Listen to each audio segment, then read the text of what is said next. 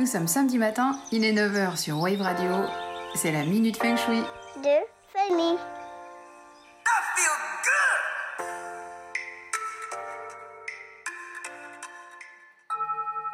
Bonjour Le terme énergie est aujourd'hui beaucoup employé dans la pratique des médecines douces et dites énergétiques. L'acupuncture, la plus ancienne, en est la chef de file, mais beaucoup d'autres se sont développées ces dernières années, visant à l'autorégulation du corps et au rééquilibrage de notre organisme à partir de notre propre vibration et autres canevas fonctionnels. Ce sont des techniques qui lient souvent le corps et l'esprit et se fondent sur l'idée que certains facteurs émotionnels ou psychologiques, mais aussi électromagnétiques, peuvent influencer le bien-être, en l'occurrence notre énergie physique. Si en Orient cette pensée est ancrée et si ces pratiques sont courantes, et même si elles sont de plus en plus développées par chez nous, elle est plus difficile à appréhender par les Occidentaux. Souvent, le mot énergie est galvaudé parce qu'on ne comprend pas trop à quoi cela renvoie.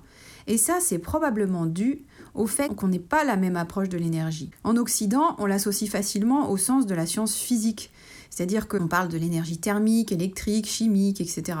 En somme, on la comprend comme une force qui possède la capacité à effectuer des transformations, que ce soit de produire un mouvement, de créer de la chaleur ou de modifier l'état de la matière. On prend ce qui existe à l'état brut et on en fait quelque chose.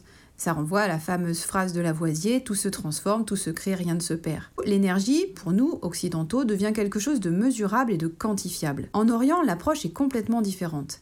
L'énergie renvoie à la source vitale de la vie elle-même. C'est ce qui anime tout être vivant de sa naissance jusqu'à sa mort.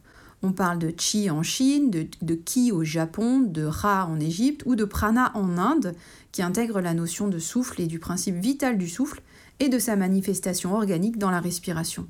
On aurait donc chacun notre base énergétique, et en Orient, on va agir dessus afin de la maintenir en bonne forme. Si en Occident, pour une baisse de régime, on est tenté par les vitamines, en Orient, on va s'intéresser aux éléments qui peuvent l'altérer ou au contraire l'améliorer, en tenant compte notamment du taux vibratoire d'une personne, c'est-à-dire en tenant compte de ses énergies subtiles et vitales. Et plus elles sont élevées, et mieux on se sent. Et plus ces énergies circulent bien, plus nos capacités d'autorégulation sont fortes. Et ce qui joue sur ce taux vibratoire, c'est notamment une bonne alimentation, une certaine forme de spiritualité, du coup de, de, de garder l'esprit ouvert, des pensées positives, le respect de soi et un environnement sain.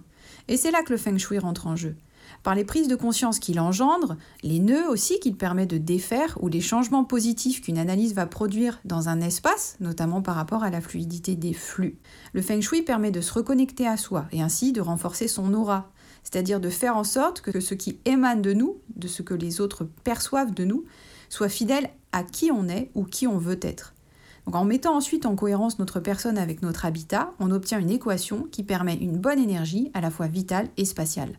Tout ça contribue à augmenter notre taux vibratoire et notre bien-être. Sur ce, je vous souhaite un bon week-end. Salut La minute s'enfuit de famille. Retrouvez-moi tous les samedis matins à 9h sur Wave Radio, podcast en ligne sur waveradio.fm.